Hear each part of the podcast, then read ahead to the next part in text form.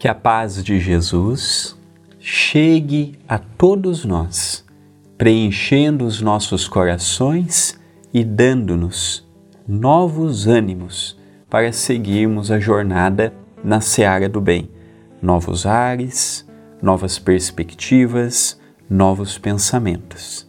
Sejam bem-vindos ao Pão Nosso de Cada Dia, comigo, André Luiz Querini Vilar Agradeço ao Dr. Adroaldo e toda a sua equipe de luz. Agradeço à TV A Caminho da Luz, ao CEPAC e a você, que comigo forma o projeto Pão Nosso de Cada Dia. Compartilhe, divulgue, se inscreva no canal, convide a pessoa, se torne membro do canal. São pequenas ações que muito nos auxiliam e que muito contribuem para o nosso humilde trabalho.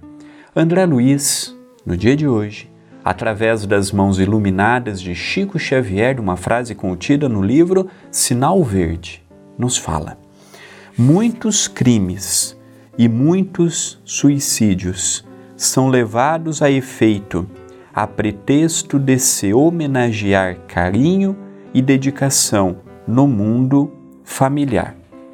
Então, André Luiz nos fala que muitos crimes e que muitos suicídios são levados a efeito tendo como pretexto uma homenagem carinhosa e dedicada ao familiar. Precisamos sempre combater a ideia do suicídio, levando para as pessoas a informação da valorização da vida.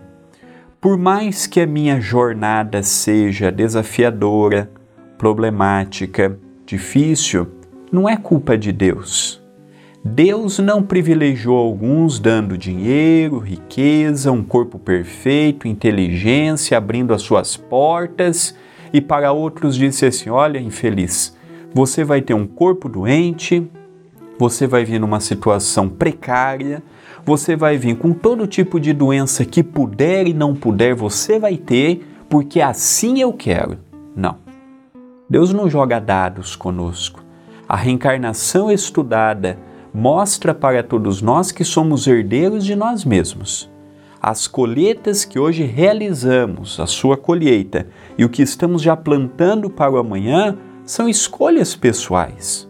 No meu dia a dia, desde o momento que eu acordo até o final do dia, eu fiz uma semeadura.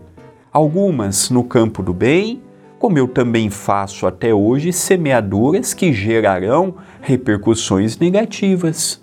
Então precisamos sempre incentivar a vida, incentivar a valorização da experiência, não permitirmos que a revolta, a melancolia, o pensamento de menos-valia entre em nosso coração. Não devemos terciarizar o meu sofrimento. Ah, eu sofro porque eu não tenho. Ah, eu sofro porque eu tenho isto. Ah, eu sofro porque eu padeço daquilo. Não. A pessoa que é feliz é feliz com dinheiro ou sem dinheiro. A pessoa que é feliz é feliz com saúde ou sem saúde. A pessoa que é feliz é independente do que o mundo material lhe oferece. Quantos senhores eu não conheci até hoje que não têm nada materialmente, mas sente uma alegria no viver?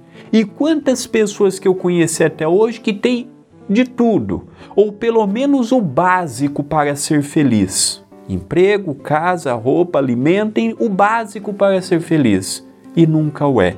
Então, nós percebemos a importância de mensagens curtas, mas que também alerte para o quanto a nossa existência é preciosa é uma oportunidade feliz de procurarmos nos desafios que Deus permitiu que passássemos, levarmos adiante e vencê-los com perseverança, com aceitação, com renúncia, menos lamentação, menos tristeza e mais conformação procurando sempre ser útil no meio em que vive, no meio em que Deus permitiu que renascêssemos.